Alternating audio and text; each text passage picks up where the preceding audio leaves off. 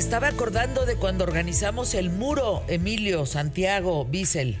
Ese muro que es una cuenta en Facebook en donde pues la gente entra a esa cuenta y nos platica una historia, una anécdota, una pues algo que vio en la vida de algún mexicano así fregón. Picudón. Picudón. Sí, claro. Un mexicano rifado. Y que hasta ellos mismos se pueden este Y que ellos mismos se pueden potenciar también a través de Facebook y pues compartir eso con nosotros para que nos den carnita para poder eh, mencionarlo aquí en los micrófonos. Ah, ¿De qué pues tal, yo Fernanda? no sabía no? eso. Sí. Fíjate, en Facebook se llama Somos Más los Buenos. Somos más los buenos. ¿Y no han pensado en hacer esa plataforma en otras redes sociales aparte de Facebook? Tenemos los quetaleros, en donde también somos más los buenos, que ahí también nos pueden escribir en Twitter. Ok. Lo que pasa es que en Facebook es más fácil porque tienen más capa- o sea, tienen más eh, posibilidad de explayarse. De escribir sí, más de escribir, ¿En caracteres. y Instagram no les ha latido abrirlo por allá? Pues que no es lo que digo, como, como yo, como yo soy muy fan de Instagram, pues digo, yo, yo soy más promovedor de, de- de ese- de esa red social. Claro. Y digo, para toda, para toda la gente más o menos de mi edad, aproximadamente 20, 25 años, pues les va a gustar mucho más Instagram. Nosotros ya casi no usamos Facebook. ¿Ya no? Ya casi no, la verdad, nosotros lo usamos más para compartir memes y tonterías así, pero la verdad ya casi nunca lo usamos. O sea, ¿Y- y Twitter? Messenger y todas esas cosas ya nunca. Twitter, como les contaba hace poco, lo usamos más como para desahogarnos y para inventarle la, toda la modera a esa niña que nos gusta y mandarle indirectas. Ah, o poner letras de canciones con las que nos sentimos identificados, pero... pero y, y para información en, en temas de situaciones, eh, por ejemplo, cuando hay temblor o así, es directito, nos vamos a Twitter a checar. Pero en tema de socializar con alguien, como es una red en donde solo ves el contenido de la gente que sigues, aparte, o sea, si no buscas más contenido, eh, pues tampoco no, no, no es algo que nos interese. Fíjate o sea, correo electrónico ya ni hablamos. Pues Yo lo uso ahorita para la chamba, el correo Yo electrónico. todavía lo uso para algunas cosas. Bueno, sobre todo temas de, de administración, del SAT. Bueno, yo lo uso para todo el tiempo de trabajo. El, el- el correo electrónico es solamente de trabajo. A mí, yo soy el contrario. A mí, por ejemplo, el rollo de las redes no me gusta tanto. No me gusta estar conectado con en, en Twitter, este, mandando twitters y, y recibiendo información. No. De Facebook lo, es- lo- lo uso como para de repente quiero publicar algo mío de, ah, pues, este, lo que sea. Y a Instagram no estoy muy afecto. tampoco. Híjole, a mí Instagram es lo que más me gusta a ti. Híjole, a mí me fascina. A mí me Instagram. fascina La verdad, me la paso divertidísimo ahí, o sea. Más que TikTok. Es que TikTok siento que es como para quitar el ocio. No es como una red para enterarse qué está haciendo la gente o, o- o si va a haber plan con tus cuates. Porque de repente andas viendo las historias y ves que tus cuates se andan echando unos drinks en un restaurante, entonces les escribes y dices, pues ahí te voy, les caes. TikTok es algo más como cuando estás aburrido esperando a que te den tu cita en el doctor. Ya sabes, hoy me pasó, me fui a hacer unos estudios en la mañana. Eh, Ya estabas. ahí en TikTok. es más como para quitar el ocio.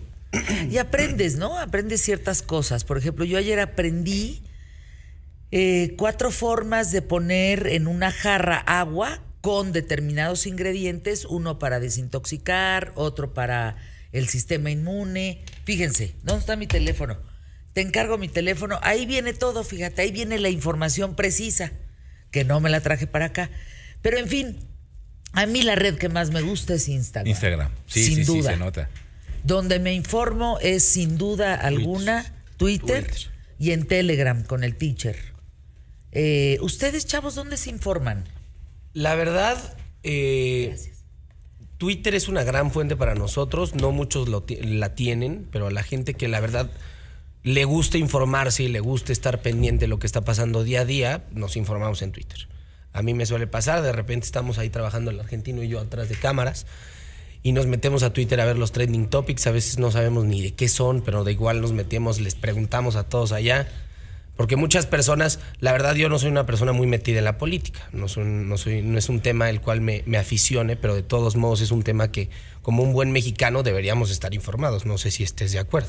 Por supuesto que tenemos que estar informados. Entonces, pues más vale tonto que pregunta, inteligente que se vuelve tonto por no preguntar. Exacto. Entonces, pues nosotros- Apúntale, esa es la frase de hoy. ¿Cuál es? es más vale tonto que pregunta y se vuelve inteligente, a inteligente que no pregunta y se vuelve tonto. ¿Qué Totalmente tal? de acuerdo. ¿Sí? Totalmente de acuerdo. Bueno, pues vamos a arrancar el programa, ¿les parece? Tenemos mucho que compartir el día de hoy. Empezamos pie derecho, ¿sí? Vamos hoy por el mejor programa, solo hoy, quién sabe ayer, quién sabe mañana. Quédate conmigo, quédate, quédate por favor. ¿Qué tal? ¿Cómo estás? Espero que te encuentres muy bien. Gracias por acompañarme. Te doy la bienvenida. Mi nombre es Fernanda Familiar y hoy en QTF quiero platicarte quiénes son y han sido los principales testigos en el juicio contra Genaro García Luna. A ver, en los recientes días, los medios, sobre todo, y felicito la cobertura tan importante que ha hecho el noticiario de Ciro Gómez Leiva en Imagen Televisión. Es la mejor cobertura que ha habido en México del juicio de Genaro García Luna. Una cobertura objetiva, constante, puntual, con la mejor información que hemos tenido hasta el momento en México. En los recientes días, los medios han realizado una cobertura muy especial también en este proceso que se lleva a cabo en una corte de Brooklyn. Se trata del exfuncionario mexicano de más alto rango que se juzga en Estados Unidos, puesto que fue secretario de Seguridad durante el gobierno de Felipe Calderón. Los cargos que se le imputan son narcotráfico, delincuencia organizada y falsedad de declaraciones. Curiosamente, los testigos de la Fiscalía son personas que también fueron acusados por delitos iguales o similares lo cual pues hace generar ciertas dudas. El primer cuestionamiento se debe a esta particular impartición de justicia en la que el gobierno estadounidense recurre a, fíjense, me llega la información ahorita, perdón, paréntesis, dan cadena perpetua a Python. ¿Se acuerdan de Python Gendron? el que mató 10 personas en un supermercado en el 2022, cadena perpetua. Paréntesis, última hora, ¿eh? Si no es que estoy dando la exclusiva al aire. En fin, eh, el gobierno estadounidense, pues es una particular impartición de justicia porque recurre a criminales confesos para testificar, aun cuando se entiende que un testigo de esta naturaleza pues puede corroborar algunas de, de, sus declaraciones. ¿De acuerdo? Lo extraño es que la fiscalía base sus acusaciones en testimonios, en estos testimonios. A ojo de buen cubero, ¿eh? No me estoy metiendo en grandes datos.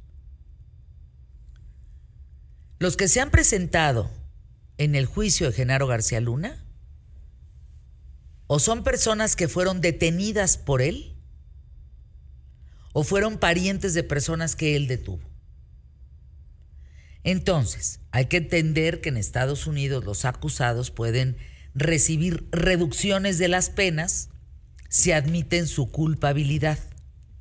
Es decir, no son juzgados bajo la presunción de inocencia, sino criminales confesos. A ver, explico esto de manera Sí, yo muy sencilla. lo entendí. Sí.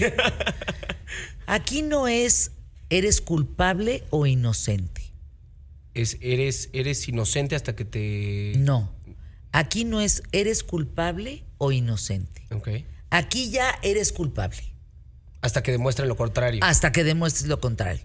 Entonces, cuando ellos deliberan, deliberan es cuando llegan al último del, del juicio, en donde el jurado delibera, decide si va a ser culpable o no. Entonces, en Estados Unidos eres inocente hasta que te demuestres culpable y aquí en México eres culpable hasta que te demuestres inocente. Exactamente. Así tendría que ser en teoría. O sea, pero ¿cómo? ¿Tendría que ser como es en Estados Unidos o como es aquí? Y- y son leyes distintas. ¿Y Y, y de qué? corrupciones distintas. O- ok, no sé en si nos Estados estamos desviando Unidos, mucho del en tema. Estados Unidos, por ejemplo, en el juicio de Genaro García Luna, esto es muy importante que lo sepamos.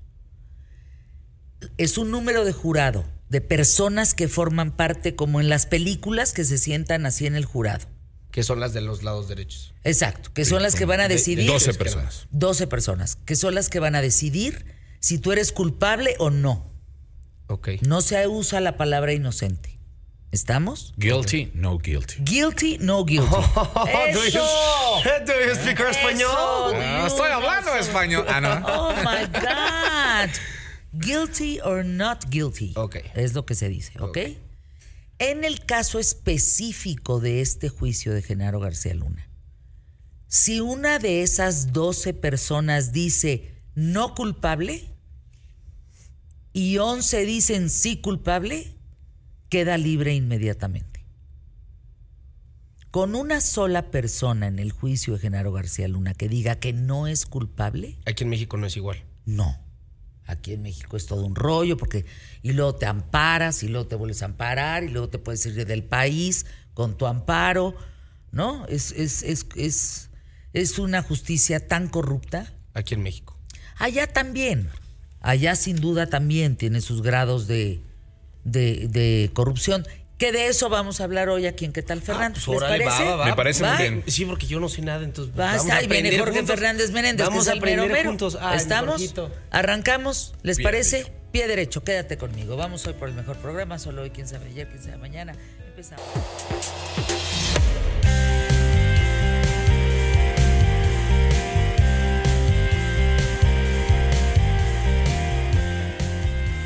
Queridísimo Gonzalo Oliveros, nos festejaron mucho el día de ayer por la forma en la que vamos a trabajar los martes fuera del estudio. Es que está divertido. Está muy divertido.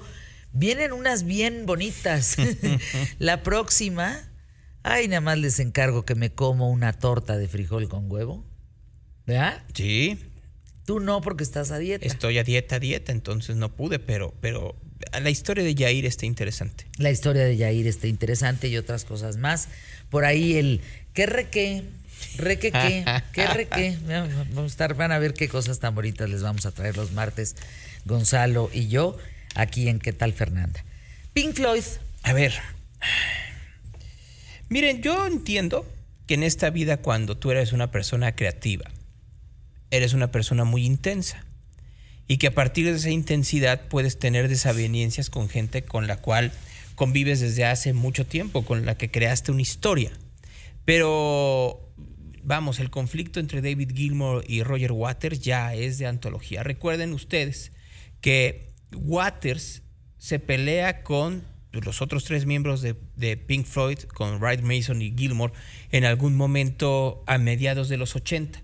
Ya para el último disco de Final Cut, pues se supone que ya Waters hizo todo y les dijo, a ver, ustedes graben, no te los quiero ver, ya estoy hasta el gorro. Y de hecho venían ya arrastrando los problemas desde mucho tiempo atrás. Había desavenencias creativas muy potentes entre ellos desde inclusive el Dark Side of the Moon. Waters dice que todo el Dark Side of the Moon lo hizo él. O sea que sí, luego ya fueron al estudio en Abbey Road y lo grabaron y estaba ahí Alan Parsons y que hicieron toda esta maravilla. Pero que él lo ideó, lo compuso, lo, lo conceptualizó, etcétera, etcétera, etcétera. Hay los pleitos, hay un pleito por la marca Pink Floyd, de hecho, que lo pierde Roger Waters, lo ganan los otros tres miembros que siguen haciendo músicas en el, el Delicate eh, eh, Sound of Thunder y hacen por supuesto el Division Bell, eh, donde no está Waters, se vuelven a reunir para un concierto en el 2000, en el 2004, el famoso Live 8, que era para combatir Sí. la pobreza en el mundo, este, y nunca más. Pero parecía que ya llevaban la fiesta en paz. Gilmour había hecho su aparición en algunos conciertos de Roger Waters allá en la O2 Arena en, en Londres, Inglaterra. Y lo mismo había hecho Waters en algunas presentaciones de Gilmour. Parecía que ya tranquilicémonos. Waters decidió hacer una gira primero con The Dark Side of the Moon, luego la hizo con The Wall y ha hecho algunas cuantas cosas más. Se comienza a romper de nueva cuenta todo esto, no por cuánto dinero es por el Animals, ni por las cosas que están haciendo a partir de, ser empresa, sino por las posiciones políticas de Waters y específicamente sobre la guerra en Ucrania. Se va a cumplir un año de que comenzó la guerra en Ucrania y Waters dice, sí, la responsabilidad es de Rusia, pero no lo hizo sin provocación. O sea, lo que termina por pasar es que Rusia le dice a Ucrania y a la Organización del Tratado del Atlántico Norte, no te metas con mi cuco, no te metas con mis, macetas, no pongas misiles de medio alcance en Ucrania, porque entonces ahí sí te estás metiendo con la seguridad nacional rusa. Entonces, pues debieron de haber retirado esta petición de Ucrania de, pertenecer a la OTAN y de pertenecer al mercado europeo sino que siguiera cerca de nosotros. Y que ahí se enoja no solo Gilmore, sino su esposa Polly Sampson, que es la principal letrista de Pink Floyd desde que se salió Waters. Para esto, Pink Floyd, o los que quedan de Pink Floyd sin Waters, hacen eh, una canción a partir de la guerra con Ucrania, en donde retoman un cántico, eh, un cántico tradicional ucraniano, lo interpretan y Waters dice, híjoles, ¿cómo se prestan a eso? Pink Floyd es una marca, es un nombre que ha estado ligado conmigo desde hace mucho tiempo y es tristísimo que lo estén usando para ponerse en uno de los lados en conflicto.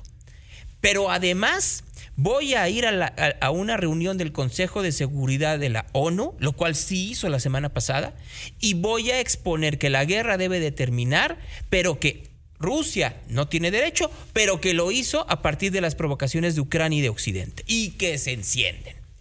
Y sale la esposa de David Gilmour, la señora Sampson, y dice, tú eres un narcisista, un mentiroso. No, no, eres un hombre que ¿eh? eres un hombre que hace lip sync, que eres un ladrón, eres un evasor de impuestos. Fíjate, le dice, tristemente Roger Waters, eres antisemita. Hasta tu núcleo más podrido. Apologista de Putin, mentiroso, ladrón, hipócrita, evasor de impuestos, sincronizador de labios, misógino, enfermo de envidia, megalómano, basta de tonterías y la bala Gilmour. que dice, yo eh, avalo cada palabra. Lo único que le faltó decir es rata de dos patas, te estoy hablando a ti, porque un bicho rastrero, eh, siendo el más maldito comparado contigo, se queda muy chiquito. Hay que Y recordar... Roger Waters que contesta. Waters dice, yo sé, estoy, estoy consciente de las incendiarias declaraciones de Pauline Samson en redes y estoy tomando consejo legal al respecto. Hay que recordar que O Wat- sea, va a haber dama- Eh, demanda. hay que ver. Waters tiene una. que está en el ojo del huracán desde hace tiempo. Hombre. Sus posiciones hacia el gobierno israelí, hacia la comunidad judía y en apoyo a la comunidad palestina son muy polémicas. Y de hecho, en su presentación en la- el Consejo de Seguridad, dice: A ver, tienen que entender que yo soy hijo de una madre eh, eh, que perdió a su pareja en la guerra, soy hijo de la guerra, yo sé los estragos de la guerra, y yo les pregunto a los miembros permanentes del Consejo de Seguridad qué pretenden si lo que están haciendo no es parar guerras, sino fomentarlas, sino echarles gasolina. Entonces, obviamente hay quienes están muy en desacuerdo con, con Roger Waters. De hecho, American Express, esta compañía eh, de crédito y que tiene bancos y tiene seguros y tiene no sé cuánto, le ha retirado el apoyo para sus conciertos porque dice, no, espérame, pues tengo una porción importante de, de mis usuarios son de la comunidad judía para que este señor les esté atacando. Obviamente, si ustedes han ido a los conciertos de Roger Waters, tuvo Sí. Un par en México apenas hace unos meses, Maravilloso comienza diciendo, ¿no? apaguen sus celulares, Ajá. y si ustedes son de los que dicen, me gusta la música de Pink Floyd, pero no soporto las posiciones políticas de Roger, les voy a pedir que se jodan y se vayan al bar. No, no vean mi show. Y sí, eh, a ver, es de los mejores shows que existen. Es un Sí. ente creativo brutal. Y lo vuelvo a decir. No, la producción es magnífica, es espectacular. Me queda muy claro que la polémica, claro, porque y lo ha sido desde los 70. Lo que hay que decir es que pues es un hombre que, que, que defiende sus posiciones hasta el final. No le gusta dar eh, entrevistas por ello, da algunas, dio alguna a la Rolling Stone, dio a este hombre llamado Scormish que sale en CNN, le dio otra a Dan Rather hace Sí. apenas unas cuantas semanas, porque obviamente sus posiciones son muy polémicas y se convierten también en un riesgo para los promotores. Pues imagínate que llega aquí, que no pasa, pero que llegue y que entonces empiece a hablar a favor o en contra de una posición política. Pues obviamente enciende pues botones que no le gustan. No, digo, perdón el comparativo, pero pues la paliza que se llevó esta mujer Conchita Alonso. María Conchita Alonso. María Conchita Alonso cuando dijo no, no a las vacunas, aquí, a donde tú estás sentado. Bueno, Y se le fueron encima, pero en serio, ¿eh? pero ¿y cuántos más no han hecho en eso? ¿No? Bueno, a ¿Cuán- ti te pasó, tú fuiste golpeado. por Ahí iba yo por Guadalajara. Un saludo a la gente de Guadalajara, a la cual mucho siempre estaré muy agradecido con ellos. Siempre, siempre, siempre será mi ciudad adop- adoptiva, incluyendo esos que iba pasando y que decían, la Agenda 2030, que hace que tú te pongan un chip y que entonces con ese chip... No, no, no. A propósito del chip, mañana vamos a hablar del COVID y de los nuevos anuncios de Pfizer. Bueno, perdónenme, pero sí llega un momento en donde uno dice ya cuando se acabe. ¿Ya viste los anuncios nuevos de Pfizer? No, no, no. ¿Cuánto dinero le tiene que pagar Pfizer a Michael Phelps para que Michael Phelps diga, yo sufro de depresión y por eso soy de alto riesgo para que me dé COVID? Así, Pues te gustan dos millones de dólares, un millón de dólares. o a la cantante Pink, o a Questlove. Mañana hablamos de eso. Vamos a hablar de sueldos un poco, porque fíjate, platicábamos el otro día que no necesariamente un anuncio en donde haya un celebrity, uno de estos famosos, va a pegar. Luego resultan ser un fiasco esos anuncios, que cuestan un dineral. Hagamos una recopilación de anuncios para mañana, ¿te parece? Va, me parece muy bien. Gracias por estar aquí. La nota del día, 10 segundos. Pues ya lo dijiste tú hace un momento. Lo- no, porque eso va a ser hasta el viernes. no, pero va a ser hasta el viernes. Yo creo que la nota del día tiene que ver que efectivamente el presidente dijo, yo no tengo nada que ver con lo que quieren ahí en, en, en la Cámara de, de Diputados. ¿Qué ¿eh? tal? Que nada, dice, el, voy a el presidente dice, yo Voy no tengo nada que ver, yo sí creo en la libertad de expresión. y voy a vetar esa ley en donde cobran cuatro mil, ¿qué? Son cuatro mil de multa, cuatro mil setecientos si mal no recuerdo, Imagínate. pero no va a pasar, entonces ya, ¿para qué? En fin. Nada, es que bueno que lo dijo quien tenía que decirlo. Exactamente. Anuncios QTF. Ahora, veta o no veta lo que se le da la gana, ¿no? También.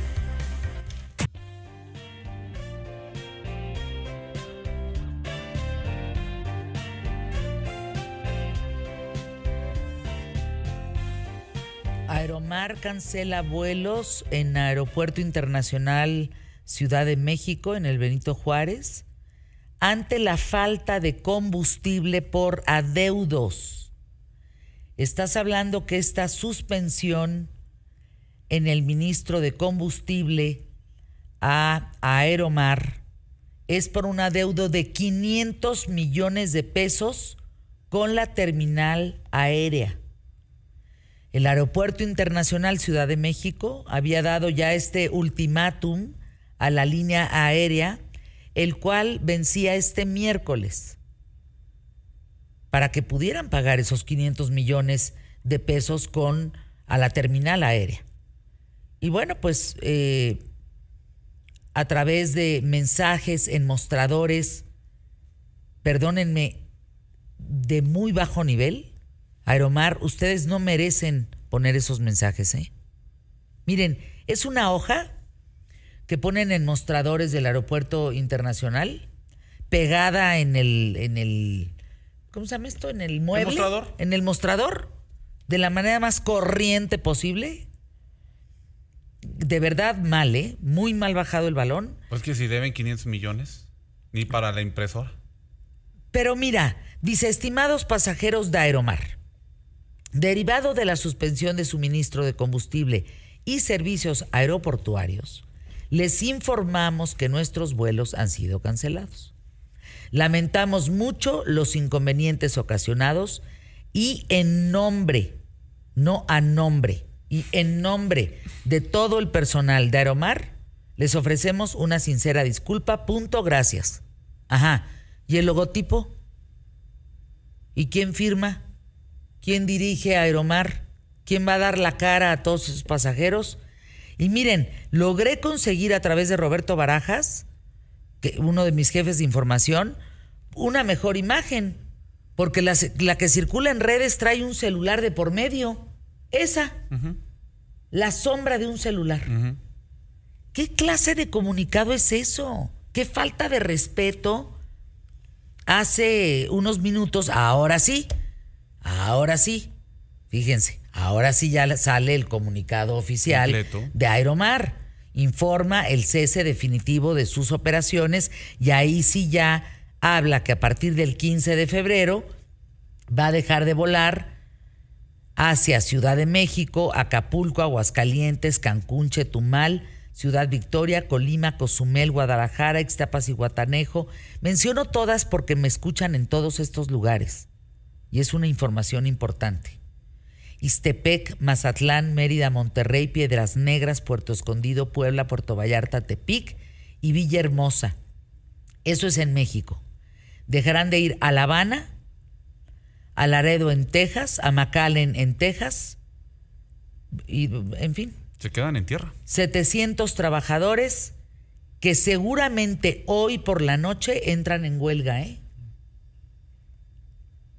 Ahora, aquí dice, ya qué diferencia, un comunicado como lo merecen los que han viajado en Aeromar, porque el otro comunicado parece de Aeromadres, no de Aeromar. Que algunos en la República, por su mal servicio, así le decían, Sí, sí, sí. voy a volar en Aeromadres. Esto ya es un comunicado de Aeromar. El otro es una vergüenza. No hagan esos comunicados pegados en un Ya con el logotipo. Con el logo. Miren, contacto de prensa, claro, prensa arroba aeromar.com.mx. 35 años de operación. Ah, bueno, entonces ya alguien está dando la cara. Sí. Sí, porque en el otro que te diga nada más eso, ¿y dónde me comunico para más información? ¿Qué va a pasar con mi boleto de avión, mi reembolso? ¿Qué voy a hacer con mi ruta, con lo que yo tenía que hacer? Pues, Y pues no claro. te dan información, nada más usted disculpe, pero eso no es suficiente para un, un cliente. Debieron de haber puesto ese comunicado en los aeropuertos. La gente estaba desesperada a la entrada del aeropuerto, no llegando al mostrador. Emilio, escribe un, a ver si sirve esta cosa que están mandando de Aeromar. Prensa arroba aeromar.com.mx. A ver si alguien se digna contestarnos pronto. Y que nos explique todo esto, porque seguramente hay usuarios de Aeromar.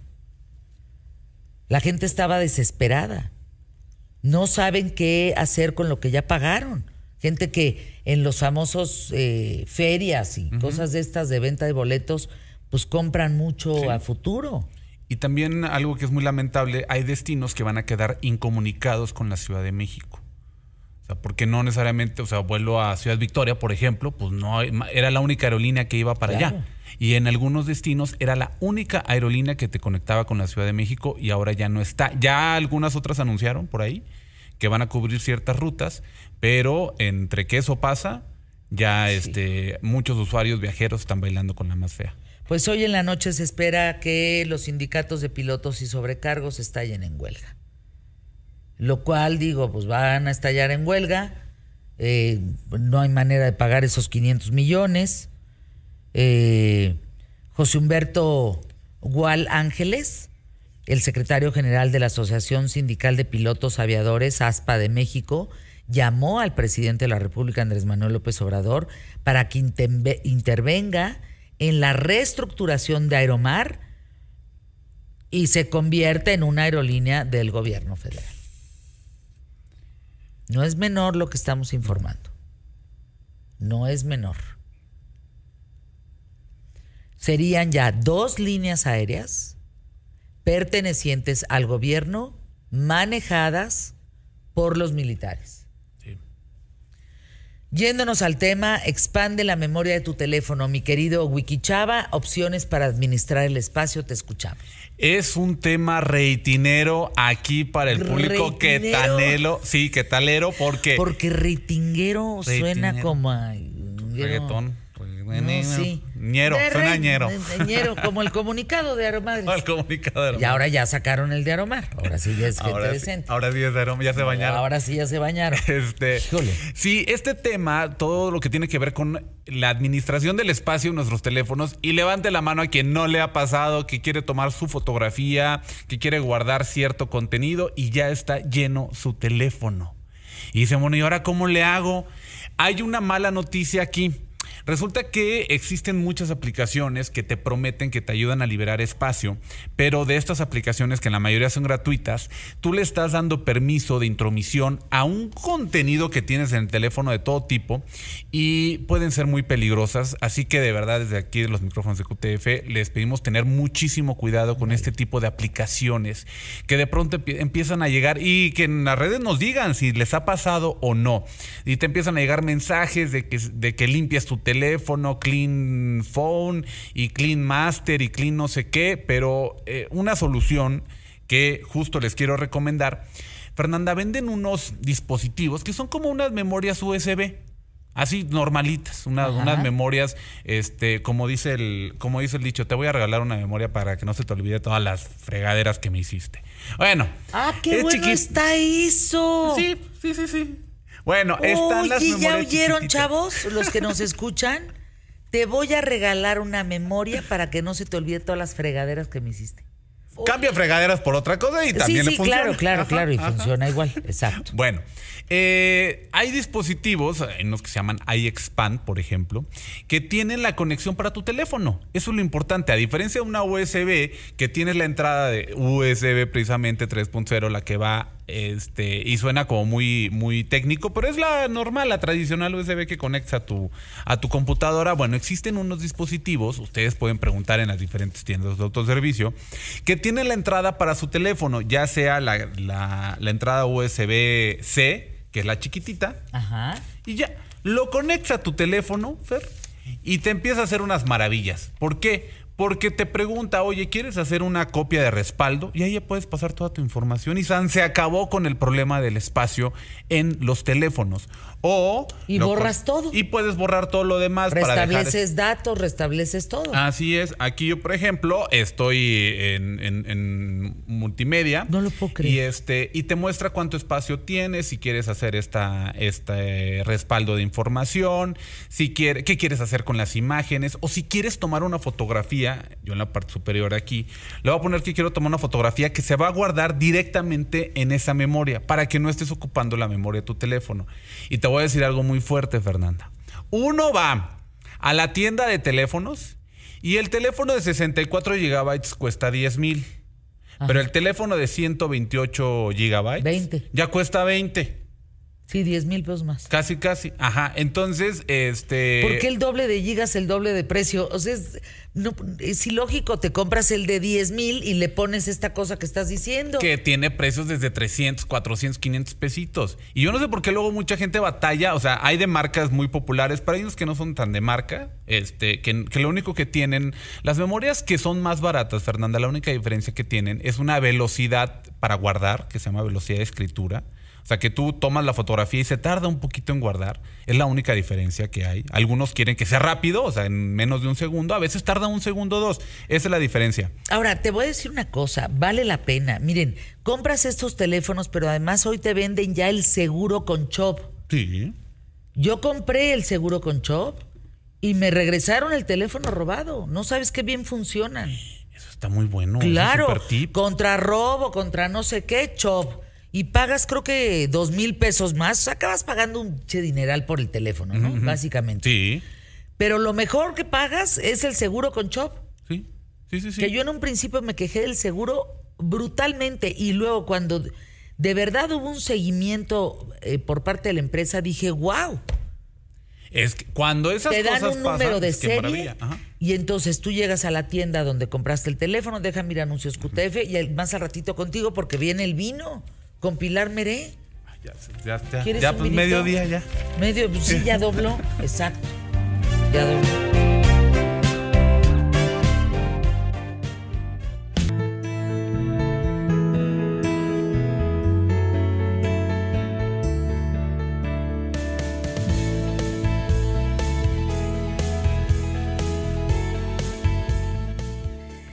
Fernández Menéndez, es un honor compartir contigo el micrófono, periodista, conductor, esta columna Razones en el periódico Excelsior, eh, tu programa con Viviana. eh, qué bien lo han hecho. Y mira, algo que llamó mucho mi atención y por eso te pedí que por favor vinieras en esta recta final del juicio de Genaro García Luna.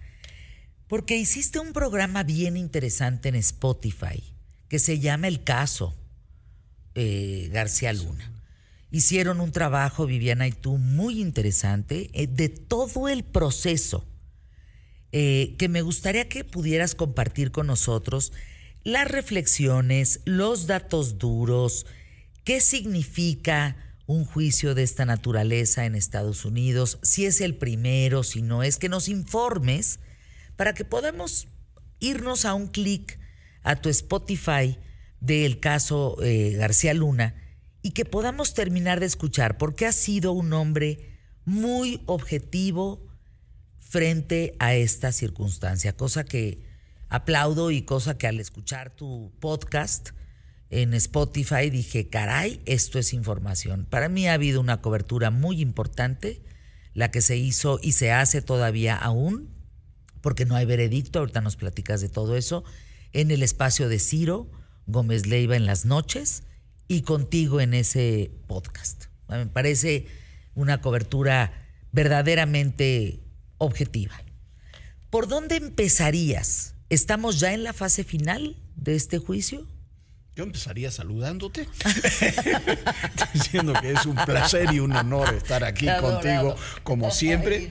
Este, eh, no, es, es un placer y un honor estar contigo. Y, y en este espacio que queremos mucho, ¿no? Y, Gracias, Jorge.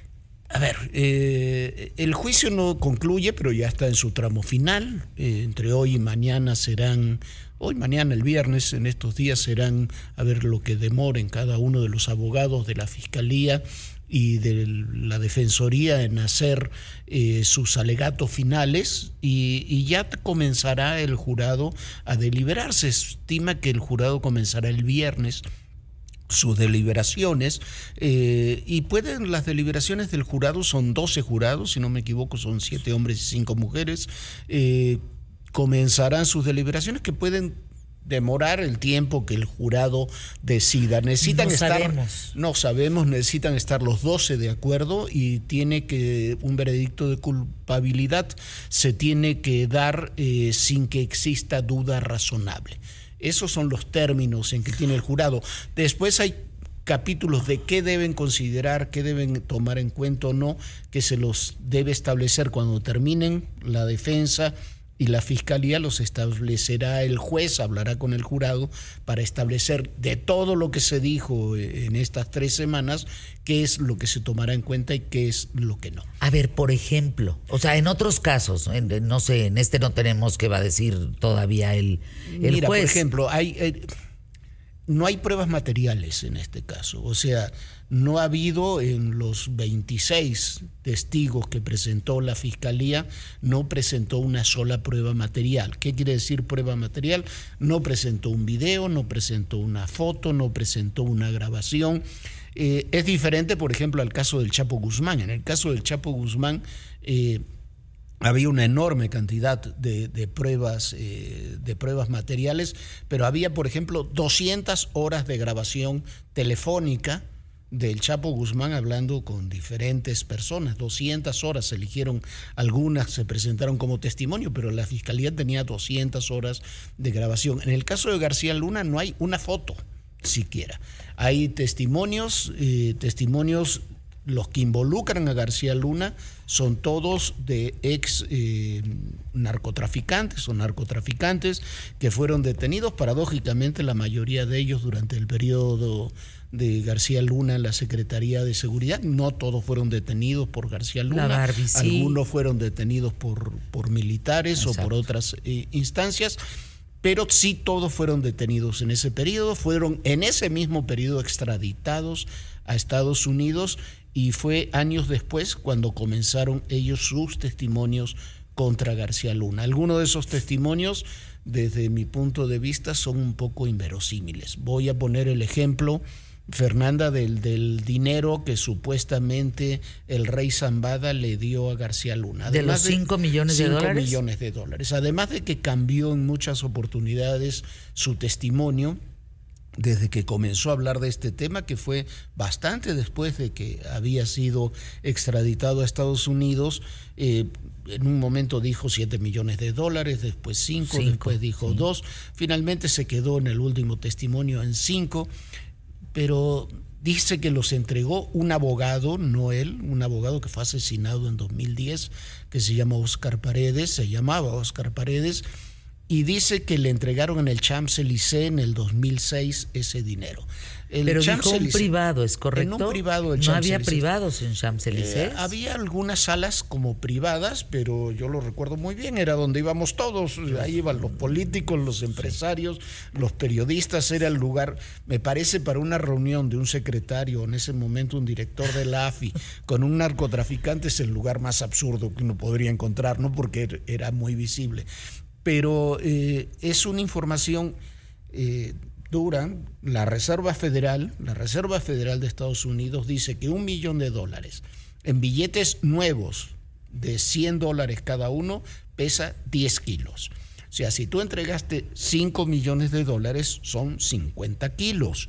Eh, llegar con 50 kilos al Champs-Élysées de aquella época o a cualquier restaurante de moda en estos días implica llegar por lo menos con dos maletas grandes de viaje, como esas que te llevas tú cuando te vas de Como viaje. cuando yo me voy de viaje, que cada una pesa casi 40. Claro, entonces, kilos, dos esa- de esas. entonces, tiene que llegar o una muy grande de esas, ¿no? Entonces. eh, Sí, no es algo que no sea No visible. es verosímil. Eh, o sea, la verdad no es verosímil. Eh, imagínate tú que ahora extrapolémoslo ahora y que llegue alguien con Rosa Isela, la secretaria de seguridad, y le lleve, o con el general Bucio, y le lleve dos maletas a un restaurante Sí, no, enorme no de un personaje, sin un, de un personaje desconocido. La verdad es inverosímil.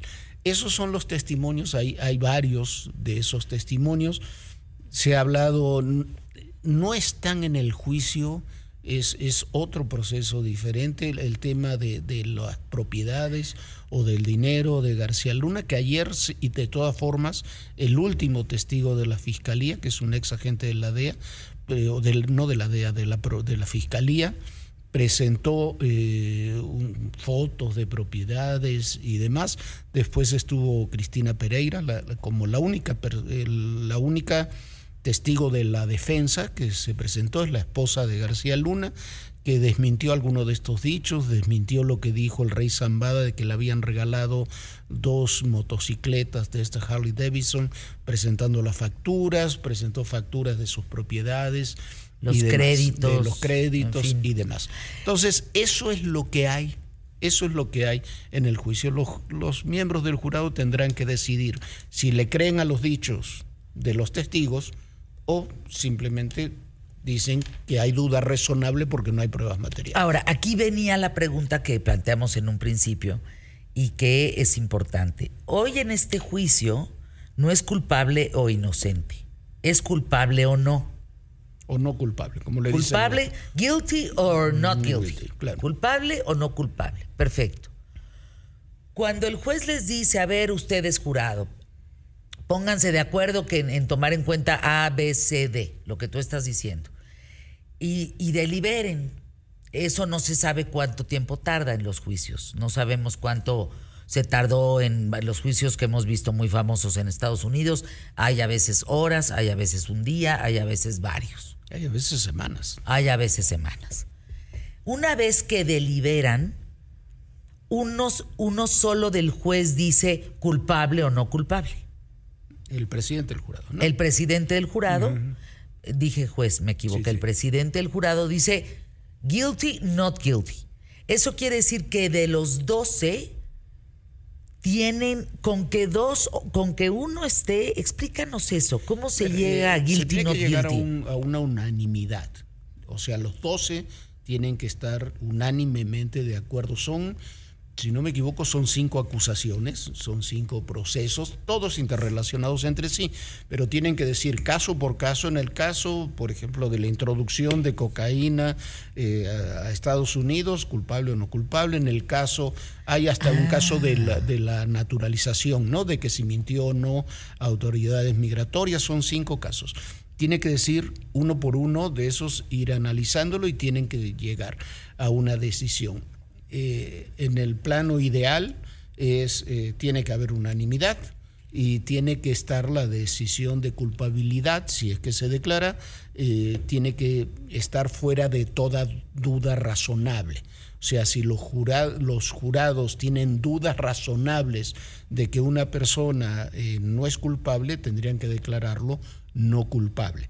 No, por eso incluso no es la palabra inocente, porque es No, no, no, no, culpable. no, es, es una diferencia eh, en la Eso no sucede en México, ¿verdad? La eh, primero no tenemos jurados, segundo no tenemos ese tipo de, de mecanismos, eh, la reforma de nuestro sistema judicial todavía no estuvo bien intencionada, pero me parece que nos falta muchísimo, ¿no? En ese sentido. Y es el punto débil y el punto fuerte del- del- de la justicia estadounidense, los jurados. Es el punto fuerte porque es la gente la que decide, es el punto débil porque son personas que en última instancia deciden mucho por el sentimiento. Ahora, va- vamos a anuncios QTF y esto es bien importante. Bueno, es un tema de otro programa, porque hoy estamos hablando del caso Genaro García Luna, cómo se eligen los jurados. Eso es un gran tema. Claro. Si, si van a ser personas este, latinoamericanas, de color, o sea, cómo se elige, eso también importa. Escuchamos. ¿Ya? Ahí está.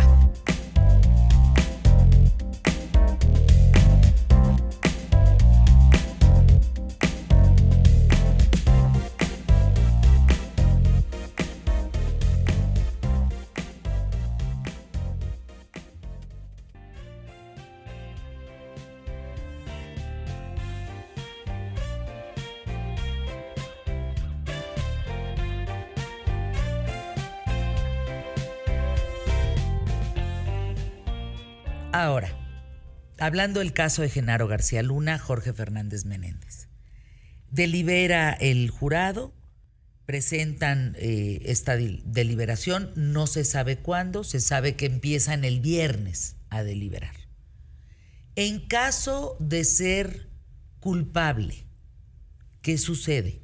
¿Es culpable, como decían, cadena perpetua? O sea, tampoco hay No, un... son, son cinco delitos, Ajá. ¿no? Que cada uno se tiene que analizar. Cada uno tiene una, una posible condena y es el juez el que establece qué condena se aplica. El jurado, el jurado no decide qué condena se aplica. El jurado dice es culpable de este delito o no es culpable de este deli- delito y el juez de acuerdo a la norma, las normas jurídicas, eh, tiene, suelen ser penas, imagínate, de, de 3 a 30 años, no sé, O sea, estoy los inventando. delitos no están en la misma licuadora, por decirlo así. Sí, están interrelacionados. A ver, Bien. por ejemplo, uno de los delitos es, eh, usted mintió a la autoridad migratoria eh, cuando solicitó su naturalización, es el quinto delito, porque dijo que eh, no tenía relación con narcotraficantes y por los otros cuatro delitos que te están acusando tienes relación con narcotraficantes. Entonces, si eres Que no se ha culpable, si lo tienes o no lo tienes. claro, si eres un- culpable, si eres culpable de tener relación con narcotraficantes, eres culpable de haberle mentido a las autoridades migratorias. Entonces, ese es el, el esquema y están, están todos relacionados. En realidad, eh, e- es un solo capítulo que con desgranado en cinco delitos es el señor García Luna tuvo o no tuvo relación con el cártel de Sinaloa para introducir cocaína a los Estados Unidos. Eso es lo ese es el, el eje. Una de las cosas que va a decir el juez Kogan, que ya lo ha dicho, pero bueno, seguramente lo va a repetir, es, señores, todo lo demás que se habló aquí de, narcotráfico en México o del dinero eh, Eso es o demás, México. eso es, es otro tema, ¿no? Eh, o incluso de que si se financiaron otras campañas políticas o no. Eso, eso no es el, la litis, vamos a llamar así, del proceso que se está siguiendo ahí en Brooklyn. El proceso que se está siguiendo en Brooklyn tiene un punto dividido, en, desgranado, pero un solo punto. Genaro García Luna fue responsable de complicidad con el cártel de Sinaloa para introducir cocaína a los Estados Unidos entre el año 2001 y 2012. ¿Sí o no? ¿Es sí o no? Ese es el punto que se está discutiendo y eso es lo que tendrán que definir los miembros del jurado. Eh, en caso de no culpable, inmediatamente queda en libertad, se queda en Estados Unidos, ¿sabes algo? ¿Se viene a México? ¿Qué, qué- cuál sería No el sé, proceder? No sé. No se eh, sabe. No se sabe, yo no lo sé por lo menos. Eh, quedar en libertad, queda en libertad, porque el proceso está detenido por este proceso. Sale caminando de Pero sale caminando de ahí. No sé si se mantiene su estatus migratorio. Sé que está, eh, México ha solicitado eh, la extradición también de García Luna, aunque todavía está esperando que concluya este proceso para solicitarla. Y, y habrá que ver qué sucede. En términos políticos, me queda muy claro que en México el tema ya un poco pre- previendo que pudiera ser declarado no culpable, el tema en México ya es el del dinero. Esto que presentó Pablo Gómez hace poco más de una semana y en la mañanera, que además no es nuevo, es una investigación que ya tenía Santiago Nieto desde tiempo atrás y que que también es endeble en algunos puntos, pero bueno, me parece que políticamente es algo que se va a mantener de aquí hasta el 2024 sin duda. Ahora, eh, Jorge Fernández, a mí me parece interesante este tema. Hablando de información, hablando de con quién estás, hablando de, eh, de con quién te sientas a comer y a cenar. El embajador de Estados Unidos en México nunca dijo nada de Genaro García Luna. El propio Barack Obama, y tú estás en esa foto, canijo, no se hubieran sentado a comer con ustedes.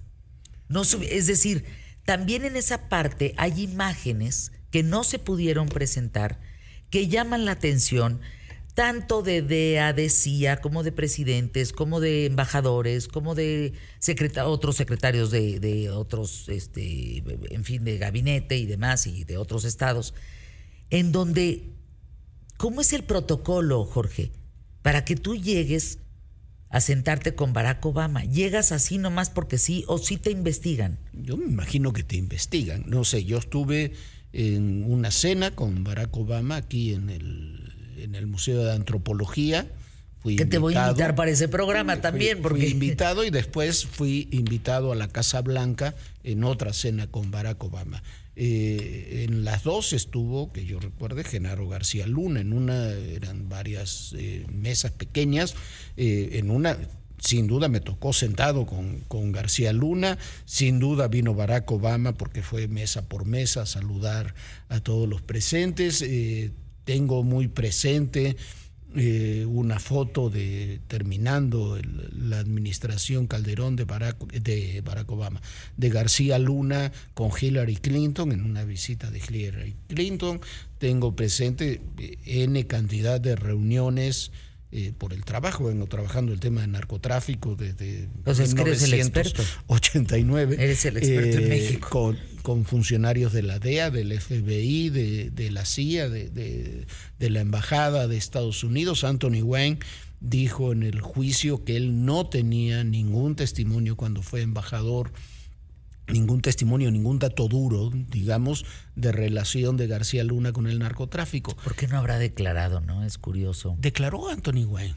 ¿Ah, sí? Sí, sí, declaró Anthony ¿Y lo Wayne, dijo? pero no trascendió prácticamente, lo dijo, y, pero fue una, uno de los 26 testigos llevados por la fiscalía. Lo único que dijo Anthony Wayne que usó la fiscalía fue que, eh, que García Luna tartamudeaba. En realidad García Luna far- farfulla, como se dice en español, ¿no? O sea, a veces no se le entiende muy, muy bien lo que dice porque habla muy rápido, eh, y que, pero que García Luna hablaba así. Pero después cuando se le preguntó a Anthony Wayne si tenía datos de la Embajada de Estados Unidos de colaboración de García Luna con el crimen organizado, Anthony Wayne dijo que no, que nunca habían tenido ningún dato que sí había rumores, versiones, lo ha habido de todos los funcionarios que han trabajado en seguridad, desde que yo recuerde, desde Carlos Salinas para aquí, en todos, incluyendo la actual administración, lo cual no los hace en absoluto verídicos. Ahora, tenemos poco tiempo, Jorge Fernández, pero ¿este es un caso único desde tu perspectiva, desde lo que sabes, desde lo que has eh, estudiado? ¿Este es un caso único? No, no es único. Mira, por ejemplo, el, el expresidente de Honduras, Hernández, se apellida, este, está preso en Estados Sí. Unidos acusado de narcotráfico a partir de acusaciones de que está condenado ya de su hermano. Entonces el expresidente está detenido. Pero en relación con México, ya sí ha habido otros casos. El caso de Manuel Noriega, por ejemplo, en, muy famoso en, Panamá y demás. Pero en el caso de la relación con México sí es un caso único por las características y porque hay algo que creo que se está subestimando el juicio contra García Luna, más allá de que resulte inocente o, no, eh, culpable o no culpable, eh, García Luna hay que entenderlo como lo que es, es un juicio contra México. O sea, las acusaciones que se vertieron y que la forma en que se presentó, lo que se está mostrando o lo que se quiere mostrar es, cada uno formará su opinión, es que México es un narcoestado donde el narcotráfico penetra todo y a todos, porque de la misma forma que se habla de García Luna, se habla de campañas políticas, se habla de dineros para aquí, para allá, de que el aeropuerto es una coladera, de que los puertos son una coladera, de que las aduanas no funcionan. Es la descripción de un narcoestado. Hoy sirve para García Luna. El día de mañana puede servir para funcionarios del pasado, del presente o del futuro. Pero no quiere decir que imputen a, Genaro García Luna como la imagen de México. Eh, yo creo que en este juicio de alguna forma sí. Yo creo que este proceso está relacionado con el del Chapo Guzmán, está relacionado, son diferentes, ¿eh? pero es el Chapo Guzmán, García Luna y era el general Cienfuegos. Si tú tenías, eh, es el narcotraficante, la institución más poderosa del Estado después del presidente, que es el ejército, y un poderoso, muy poderoso secretario de seguridad, que trabajó y se formó con los Estados Unidos. Eso es quizás el, punto más eh, sensible, me parece, porque García Luna se formó con Estados Unidos, no hubo la, eh, una administradora de la DEA de la época de, que cuando concluía Felipe Calderón, su declaración es nunca hemos trabajado tan cerca como con García Luna. Y bueno, esa es la, eso es todo lo que está en juego en este proceso. ¿Te parece que terminando el proceso, terminando la deliberación en esta fase terminal, eh, dejemos pasar los días y nos sentamos en el veredicto? Sí, por supuesto. Cuando Porque creo que vale la pena la consecuencia del veredicto. Sí, las consecuencias del veredicto, cómo va a ser, cuál va a ser la condena y todo lo que va a girar en torno, me parece que va a definir mucho de lo que va a suceder en, muchos ámbitos de aquí a la elección del 24. ¿La condena o no? La condena o no, pero y todo lo que va a girar. Y todo lo que va a girar. Es que de aquí al 2024. Gracias, mi querido Jorge Fernández Menéndez. Arroba J-Fernández, FDZ Menéndez.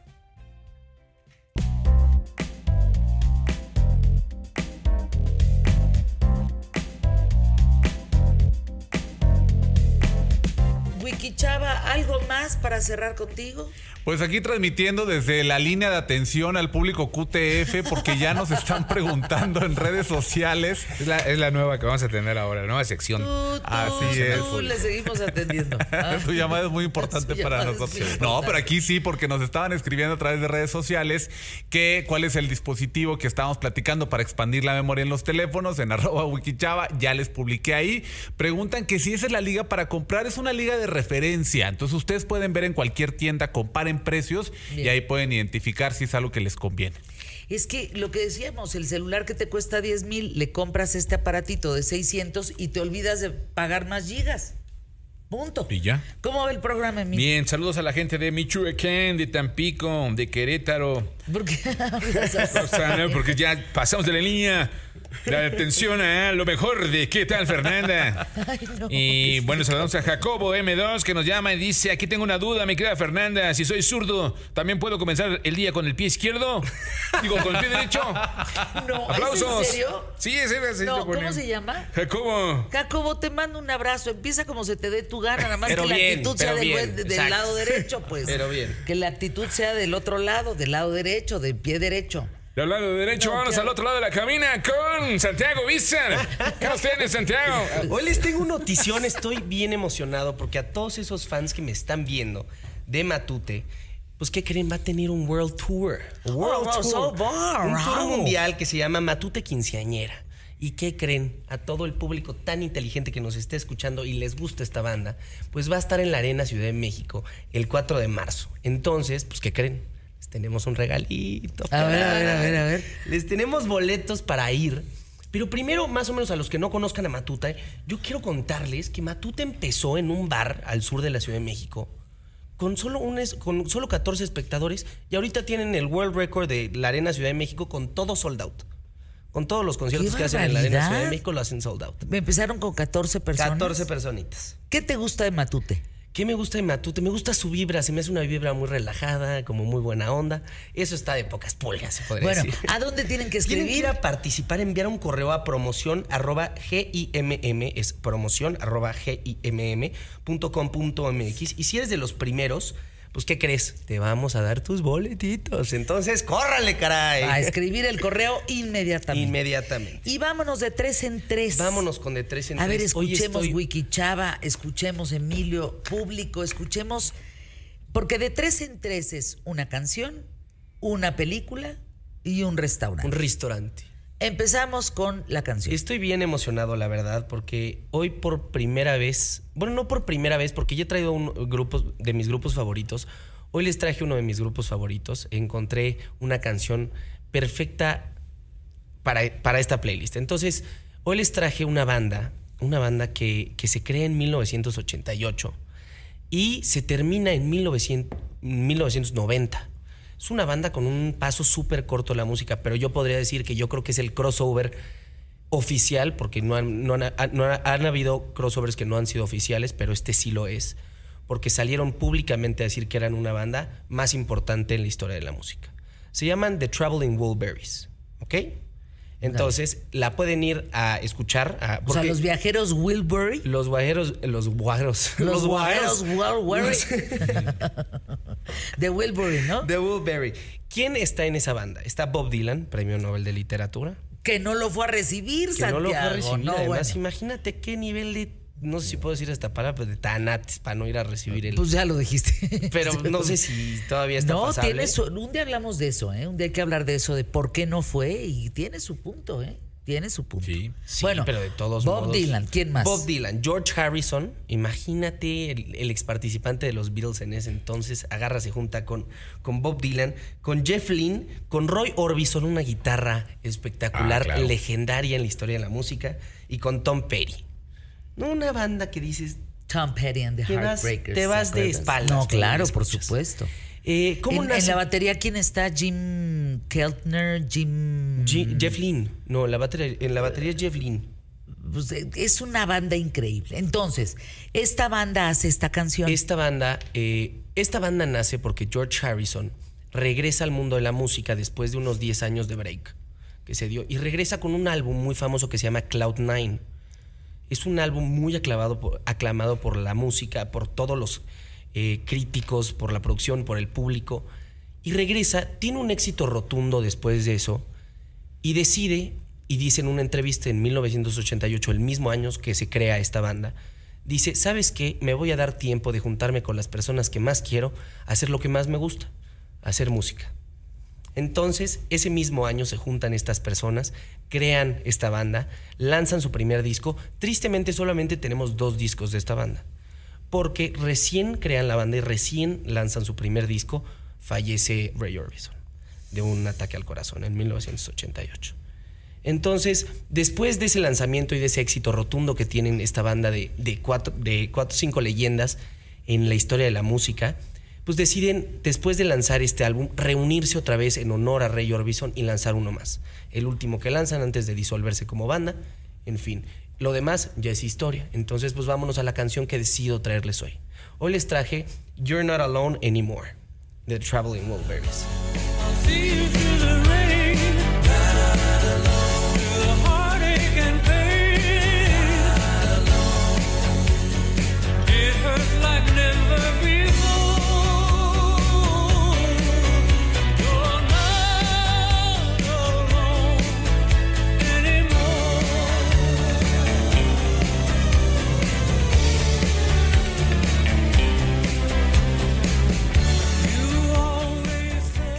Qué canción, qué canción. You're not alone anymore. Entonces me estarán preguntando, Santiago, pues de qué se trata esta canción. Yo creo que es de unos sentimientos tan dolorosos. Yo creo que es uno de los éxitos de esta canción. Es un- una historia bien triste, pero con una melodía bien relajada, que te pone de buenas. Pero ya que te pones a analizar la, la letra, pues sí dices, ay caray, ¿qué estoy escuchando? Se trata de un cuate, cu- cuenta el, el- el que lo escribe, el que la canta, que es él, que le canta a ella, le canta a esa persona que quiere. Entonces nos cuenta de cómo él se fue, cómo él se fue, pero le prometió regresar. Un poco más o menos la historia del muelle de San Blas, pero él sí regresa. Y se encuentra con el panorama más triste con el que se pudo haber encontrado. Cómo canta y cómo nos escribe que está en la lluvia, viendo a lo lejos esa mujer que tanto amaba, que tanto esperó y que tanto dio todo de su vida para regresar con ella y la ve con alguien más. ¡Mocos! Bolas, güey. La cara de Wikichava. tururururu. Empezó a mover los ojos de Te vas turur. para atrás. Te vas para atrás. Pues sí, tristemente encontró el panorama más oscuro, el cual se le pudo haber pintado de frente, y nos cuenta ese sentimiento de, de- de oscuridad que de repente le llena el corazón, de cómo está parado en la lluvia. Me lo imagino, así me lo imagino yo, no sé si puedo ayudarles a transportarse un poquito a ese lugar, pero me lo imagino yo con una gabardina, no sé, así todo, todo, con esa luz, ya sabes, una luz en la calle, con un paraguas, viendo a lo lejos a, a esa mujer que tanto amaba, dándole un beso a otro cuate. Y que ese cuate era su mejor amigo. Casi, casi le Imagínate. falta. No, no, No, ya, no, no, ya- le falta, le algo así. ¿Estás de Entonces, acuerdo? pues imagínate ver a esa mujer que tanto amas con, en los brazos de alguien más. No, no. Qué duro. You're not alone anymore. Pues sí, ya no estás sola nunca más. Exacto. Wow. Entonces, Vayan a seguir, por favor, se los ruego, la lista tres. de de tres en tres, así. ¿Tú la sigues, Wiki? Ya la sigo. ¿Te gusta? ahorita se metió. Ya me metí. No, no, no, ya desde antes. Lo que lo único que tiene es que yo casi no uso tanto Spotify, uso otra aplicación. Music, o Apple. Music. Ajá. Ah, bueno. ¿Tú la sigues? Yo Sí, sí, yo la la sigo. sigo. Y la pongo en el dominó, ¿eh? No se vayan a pensar cuando jugamos dominó los viernes, la pongo como... Este viernes no voy a jugar dominó porque nos vamos a ver a Pandora. Pero al Auditorio Nacional, que deben de quedar dos boletos nada más. Pero a ver, Santiago, película importantísima. Importantísima. Ayer por fin tuve el placer de ir a ver The Whale. Yo les dije cuando hablé de este estreno que yo no había tenido la oportunidad de ir a verla. Es una película que me dejó atónito, esa es la palabra, me dejó sin palabras, me dejó absolutamente impactado con lo que yo acababa de ver. Les voy a contar más o menos la premisa y por qué deberían de verla. La premisa nos pinta la vida de un profesor con obesidad mórbida. Obesidad mórbida, te estoy hablando... ¿Cómo, Eso. ¿Cómo se los puedo explicar? De verdad, son como unos seis yo. Cosa enorme. Que no se puede parar, que no... Es un profesor de inglés en lingüística, que es muy bueno en temas de escritura, es muy culto, pero todo lo demás en su vida está por los suelos. Entonces empieza la película con un panorama en donde nos pintan al cuate sentado en un sillón y le dicen que la presión la tiene en 238 y 114, No, bueno. que es una presión No, pues tú explotas. Exactamente. Entonces, pues mientras nos cuenta su vida, nos, nos resumen su vida en una semana. Literal, no la dividen en una semana. Y nos cuentan cómo en esa semana trata de recuperar su vida y todo lo que pasó, porque cometió muchos errores en el pasado. Ya se enterarán por qué en la película, porque si no, no les quiero spoilear absolutamente nada. Pero tiene una extremadamente pésima relación con su hija y su hija es un dolor de cabeza. Entonces se trata de cómo trata de recuperar esa relación con la hija y mantener sus cosas bien por si llega a pasar una situación la cual sería la más extrema, que sería fallecer. Entonces, vayan a verla. La razón por la cual yo creo que deberían ir a verla fuera de la premisa es porque aparte de cómo nos cuentan la historia, yo, yo siento que nos, nos, nos pintan cómo el, el- el profesor se come sus problemas. No sé cómo explicarlo. ¿Sí? Sí, cómo se come, sí, sí, lo expliqué bien. Muy bien. Cómo se come sus problemas y por qué tiene esa cantidad de obesidad. ¿Por qué? ¿Qué pasó en su vida para que llegara a estar en ese punto? Porque todavía hay bastantes diálogos donde te dice, yo nunca, yo no era así. Esto, esto me llegó a pasar por esto y esto no y esto. naces así. Entonces, Hay que verla, ¿verdad? la relación con una hija tan rota, tan Increíble. destruida. La verdad vale mucho la pena. Eh, ¿El a mí me actor? sacó- el actor Brendan Fraser es un actorazo. Está Sadie Sink, que es reconocida por, por Stranger Things. Es una pelirrojita muy guapa, la verdad. Eh, Brendan Fraser, pues bueno, he contado que lo escupieron de Hollywood mucho tiempo y que regresó rompiendo todo lo que se podía decir, pronósticos, absolutamente todo. Entonces yo creo que vale mucho la pena que vayan. Ahorita ya van a ser los premios Oscar, entonces está nominada a muchos premios al Oscar. Hay que verla. ¿Tú Hay ya la verla. viste? No, apenas voy. ¿Vamos? Vamos. Ándele. ¿Con qué te quedas, Wiki Chava? Dios mío, hoy con lo que nos decía Santiago al principio, esta división de las redes sociales y platicábamos también de cuál nos gustaba, que Instagram, que todo eso, yo también me voy con esas. ¿Tú, Emilio? Yo me voy con lo de la película, ¿eh? Vale la pena verla. Sí, es que hay un gran debate en, en torno a la película, ¿eh? ¿Por qué no hacemos una mesa aquí? En, en un debate, invitemos a gente con obesidad mórbida, invitemos Ay, a especialistas. qué fuerte, sí, sí, sí, invitemos, hagamos ruido de The Whale. ¿Con qué te quedas? ¿Con qué me quedo con la canción? La verdad es una canción que me encanta. Yo me quedo tranquila.